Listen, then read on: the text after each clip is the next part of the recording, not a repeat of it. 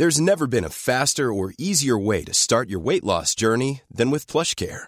PlushCare accepts most insurance plans and gives you online access to board-certified physicians who can prescribe FDA-approved weight loss medications like Wigovi and Zepbound for those who qualify. Take charge of your health and speak with a board-certified physician about a weight loss plan that's right for you. Get started today at plushcare.com slash weight loss. That's plushcare.com slash weight loss. plushcare.com slash weight loss.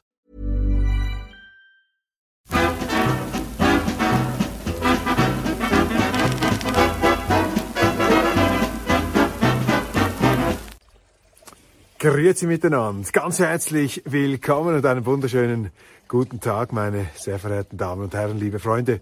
Ich begrüße Sie aus den schon verschneiten Schweizer Bergen zu einer weiteren Folge von Meilensteine der Schweizer Geschichte mit Professor Christoph Mörgeli. Heute in einem Winterwunderland in vorweihnachtlicher Stimmung gewissermaßen, so wie es eben sein muss. Chalets, dann äh, Nebel, Kälte und Schneegestöber. Da wird's einem warm ums Herz, auch wenn es draußen bitter kalt ist. Aber Sie sehen es, wir sind hier wetterfest eingepackt. Und wir beschäftigen uns heute mit einer unglaublichen Erfolgsgeschichte, die ihren Ausgang genommen hat von diesem Bergdorf in der Schweiz. Eine Erfolgsgeschichte, die die Welt geprägt hat und die bis heute Spuren hinterlassen hat und uns alle inspiriert und uns allen zeigt, dass große Träume wahr werden können, wenn man sie konsequent und mit großer Disziplin, Akribie und auch einer Liebe zum Detail mit Leidenschaft verfolgt. Doch genug der Vorrede. Ich übergebe gleich an Christoph Mörgeli, an unseren Historiker, der uns erzählen wird, wo wir hier sind und was es mit diesem Gebäude auf sich hat, das sich da im Hintergrund erhebt. Christoph, ich versuche dich jetzt gleich perfekt wie immer ins Bild zu rücken. Also, alles klar. Grüße miteinander. Ja, wir befinden uns im Oberwaris, im Dörfchen Niederwald, Obergoms, sagt man auch. Und zwar von diesen Dörfchen das äh, damals von der Zeit, von der wir dann sprechen werden, etwa 100 Personen umfasste, heute vielleicht noch 50. Im oberen Dorfteil befindet sich dieses Haus, das wir hinter uns sehen, ein Blockbau aus Holz, 1705 errichtet. Es wurde dann in den 1780er Jahren noch ein Stockwerk höher gebaut und hier in diesem Haus ist das 13. Kind im Jahr 1850 Cäsar Ritz geboren. Cäsar Ritz, der später in der Welt noch von sich reden machen sollte. Cäsar Ritz, der definitive Schweizer Hotelier hier in diesem Haus. Gut, es ist ein stattliches Haus, es ist also nicht ein Stall, es ist ein, ein Haus, aber eigentlich unvorstellbar, wie aus diesem Bergdorf dann der Hotelier der Reichen, der Könige in den Metropolen Europas werden äh, konnte. Ja, wie ist diese unglaubliche, diese Traumgeschichte, diese Hollywood-Geschichte, wie ist die genau abgelaufen?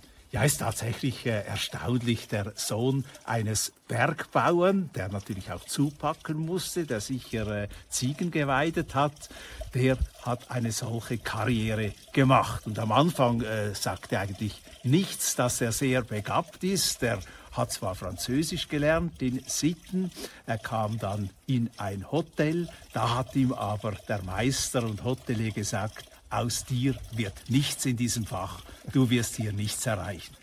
Eine kolossale Fehlentscheidung, wie sich schon bald weisen äh, sollte. Ja, wie hat äh, Cesar Ritz auf diesen Rückschlag reagiert mit noch äh, zarten 17 Jahren? Er hat gesagt, was mache ich jetzt? Hier in diesem kleinen äh, Niederwald äh, kann ich nicht bleiben, da kann ich mich nicht entwickeln. Und der 17-Jährige ging nach Paris. Warum? Damals äh, fand dort die Weltausstellung statt und alle Welt gab sich die Klinke in der Hand in Paris und er dachte, da kann ich vielleicht Karriere machen und das sollte dann auch der Fall sein. Wie ist das genau abgelaufen? Also eine, das klingt nach einer Tellerwäscherkarriere. Hat er ganz unten angefangen. In den Hotels hat er sich hochgedient. Äh, wie ist er die, Letter, äh, die, Entschuldigung, die Leiter hochgeklettert? Ja, in der Tat, er ist äh, absolut äh, von unten nach oben äh, gekommen, indem er sämtliche Sparten der Hotellerie natürlich äh, aus führen musste. Das ist heute noch so. Jeder äh, Hoteldirektor hat auch äh, einfache Arbeiten am Anfang äh, durchlaufen müssen.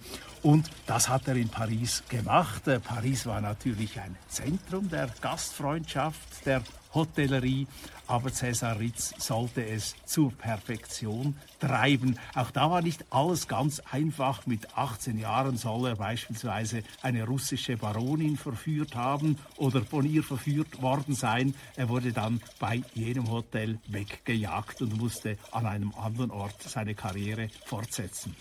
Also die Frauen spielten durchaus eine Rolle im Leben des noch jungen Cäsar Ritz und ich glaube für seine Laufbahn war dann auch eine Heirat ganz wichtig. Er hat ja die Karriereleiter durchlaufen bis zum Hoteldirektor, zum Angestellten.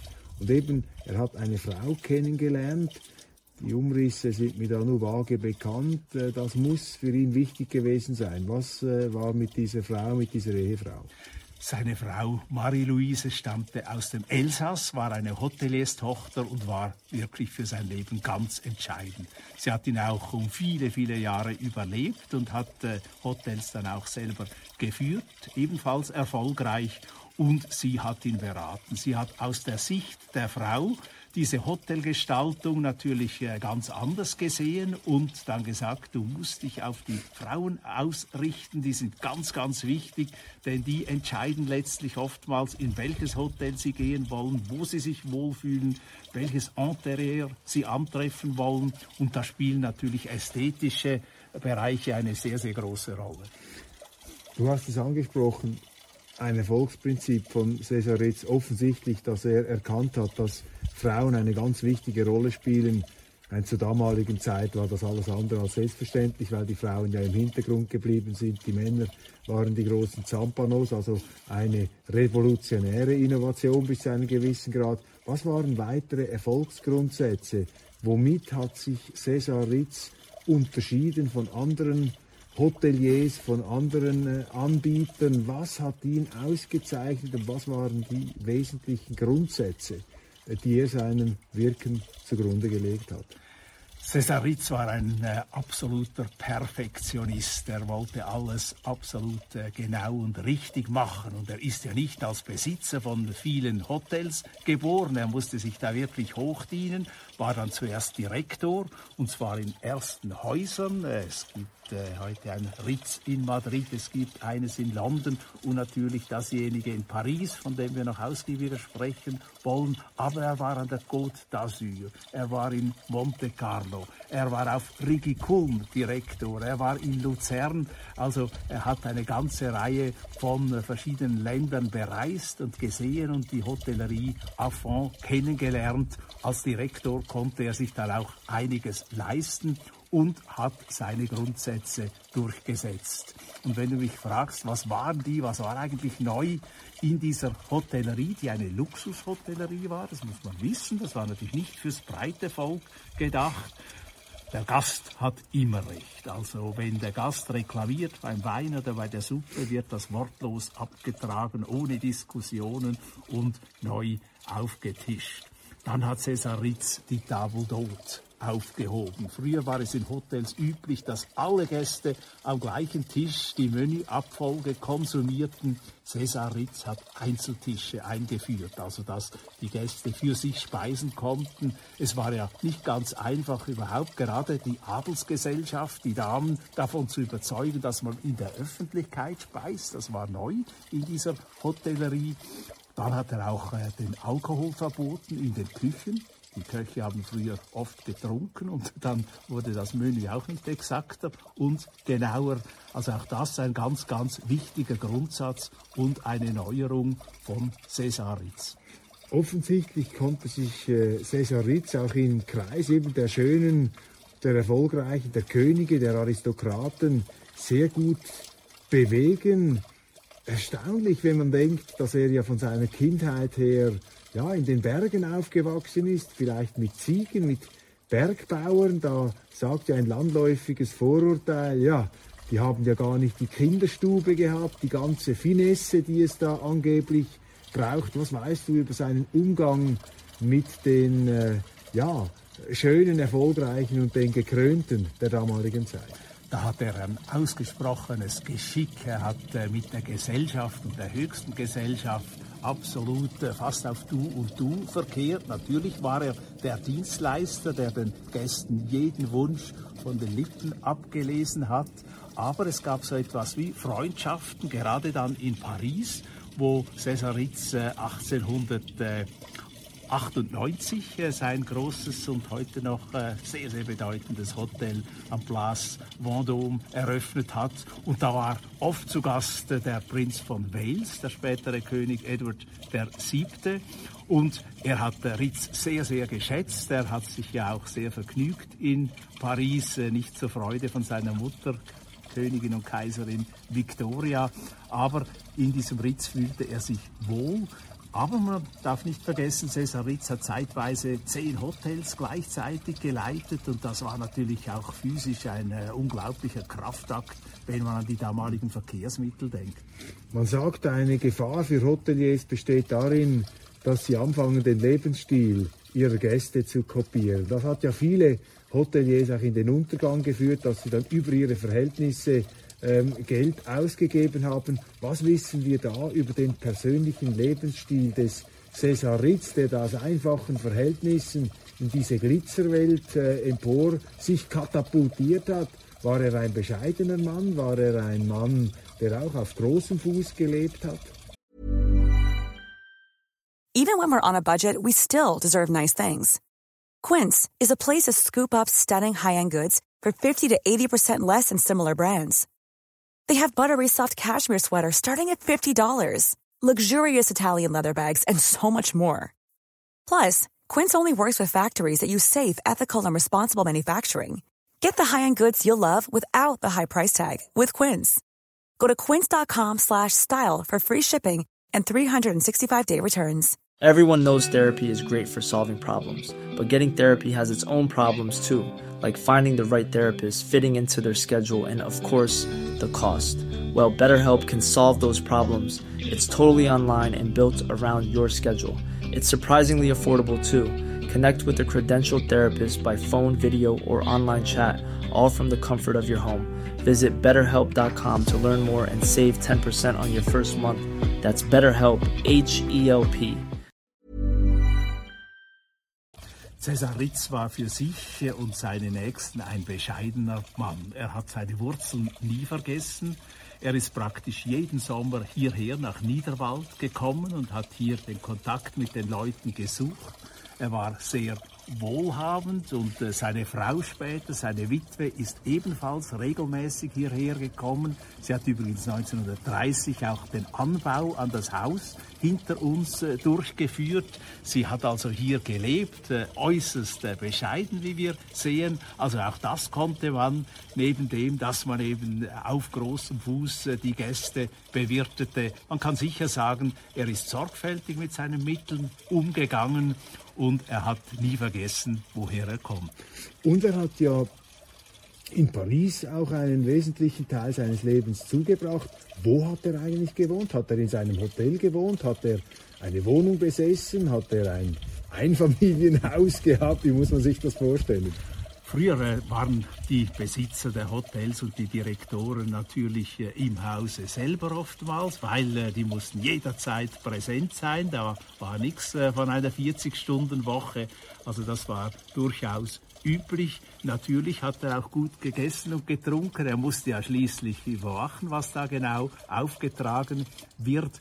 Und so gesehen hat er natürlich die schönen Seiten des Lebens auch kennengelernt aber eben immer im Bewusstsein, dass er aus sehr, sehr einfachen Verhältnissen stammt und seine Witwe hat dann auch eine Cäsar Ritz Stiftung gegründet mit den Mitteln, die sie erworben haben, die dann äh, armen Niederwalden Kindern eine Ausbildung ermöglichte und später dann, weil genügend Mittel da waren, sogar für Jugendliche des ganzen Obergoms ausgeweitet wurde.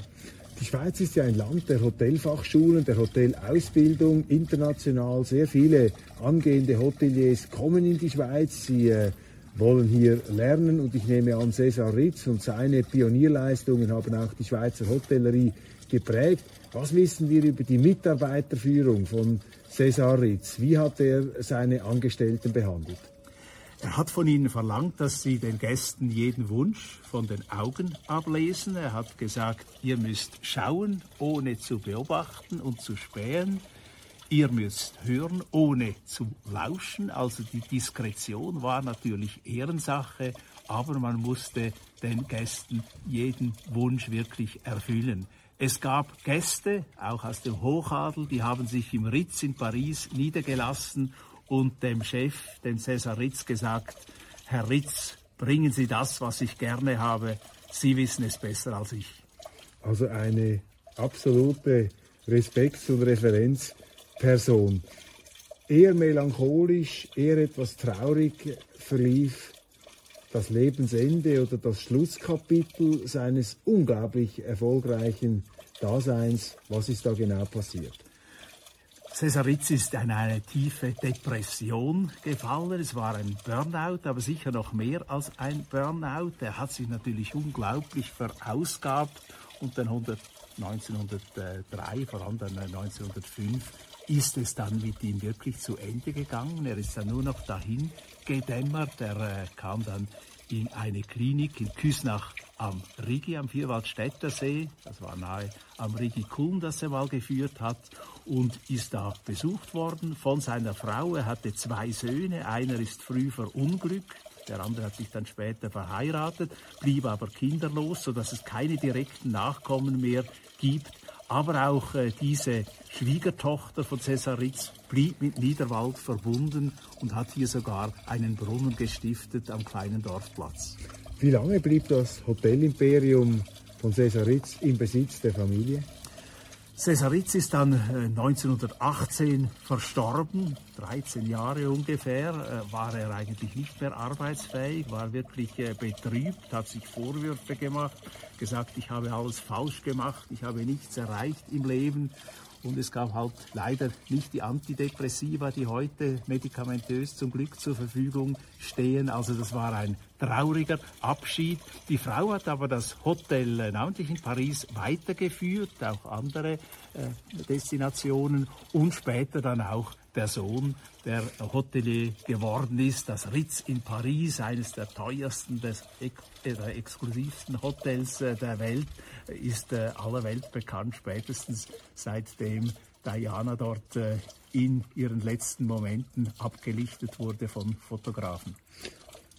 Und eben der Zeitpunkt des Endes eigentlich der Familienbeziehungen zu diesen Hotels, ich glaube, die haben bis ins also weit ins 20. Jahrhundert gab es da noch äh, Verbindungen.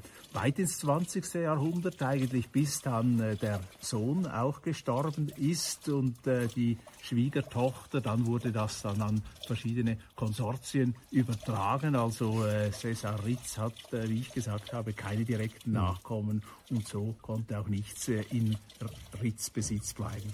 Und seine Frau hat sehr lange gelebt, bis 1960, glaube ich, oder 61. was ist da das richtige Datum? Sie hat bis 1961 gelebt und ihre sterblichen Überreste ruhen hier in Niederwald und übrigens wurden auch die Überreste von Cäsar Ritz äh, hierher verlagert äh, vom Pariser Friedhof.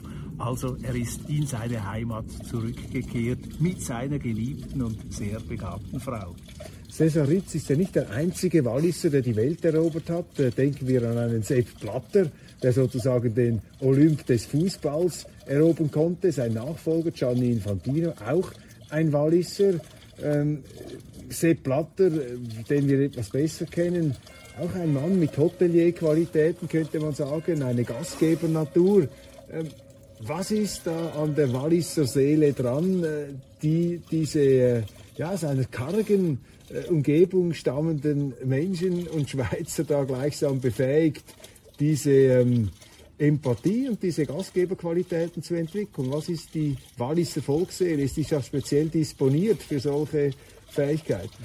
Das ist natürlich schwer zu sagen, aber die Dienstfertigkeit, die Dienstleistungsbereitschaft ist offenbar groß. Vielleicht war sie schon angelegt in so einem ganz kleinen Dorf, wo da Holzhaus an Holzhaus steht und nur mit kleinen Steingässchen verbunden. Auch da musste man natürlich aufeinander Rücksicht nehmen, musste sicher vielfach einander helfen und einander beistehen. Vielleicht ist das mit ein Grund. Die Schweizer sind ja überhaupt äh, begabt äh, in der Gastronomie. Also das sind nicht nur die Walliser, sicher auch die Berner Oberländer und die Bündner und so weiter. Äh, da gibt es Hoteliers aus der Schweiz in der ganzen Welt, die sind sehr gesucht, weil sie sehr äh, äh kompetent offenbar wirken, weil sie auch äh, sorgfältig sind und genau, so dass also wirklich Schweizer Hoteliers äh, gesucht sind. Das fällt mir hier wieder auf, dass äh, an verschiedensten, auch entferntesten Destinationen Schweizer sitzen.